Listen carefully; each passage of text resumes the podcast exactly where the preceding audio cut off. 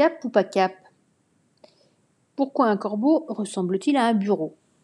Vous aurez compris que le chapelier ne savait plus quoi inventer. En désespoir de cause, il lance cette question. Il fallait bien qu'il dise quelque chose. Alice est contente. Elle se dit que la conversation tourne bien. Jusque-là, les convives n'étaient pas très amicaux. Mais s'il commence à poser des devinettes, ça va aller mieux. Enfin un peu d'amusement.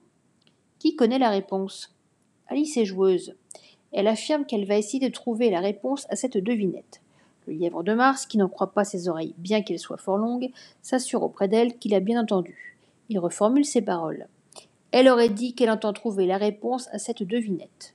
Alice confirme, c'est ce qu'elle va faire. Le lièvre de Mars l'enjoint alors à dire ce qu'elle pense. Mais la conversation s'emballe pour une histoire de phrases inversées. Alice prétend que dire des phrases à l'inverse, c'est dire la même chose. Le lièvre de Mars n'est pas du tout de cet avis.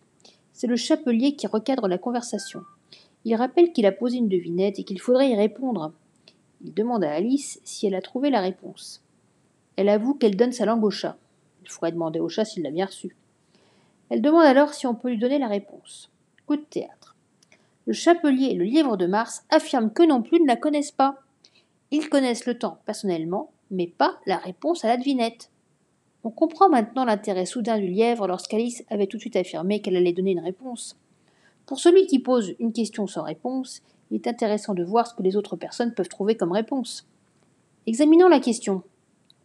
Un corbeau et un bureau se ressemblent au moins par la fin. Les deux mots se terminent tous les deux par O. C'est peut-être ça la réponse finalement.